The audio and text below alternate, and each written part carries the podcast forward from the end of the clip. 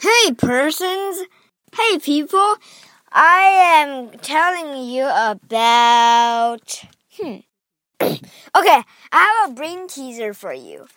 Um, so, um, let's make up a name. Say, Andy.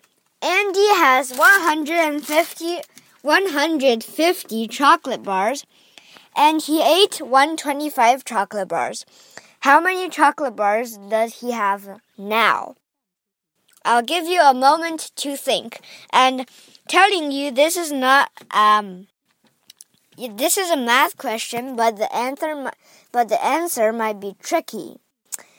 And uh, so to repeat it, we have 150 candies or chocolate bars at first, and then Andy eats 125. So what is he? What does he have now? What does he have? Not what does he have left over? So these two answers are different.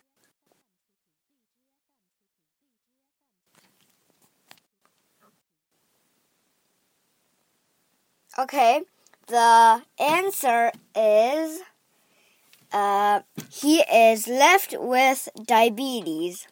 Diabetes occur when you eat too much candy or your uh, your body conserves or um, takes too much candy and protein or fiber. So uh, diabetes causes when you eat too much. So warning, I told you it's a math question. It is 150 minus 125. It's 25, but there's 25 candies and he has diabetes now.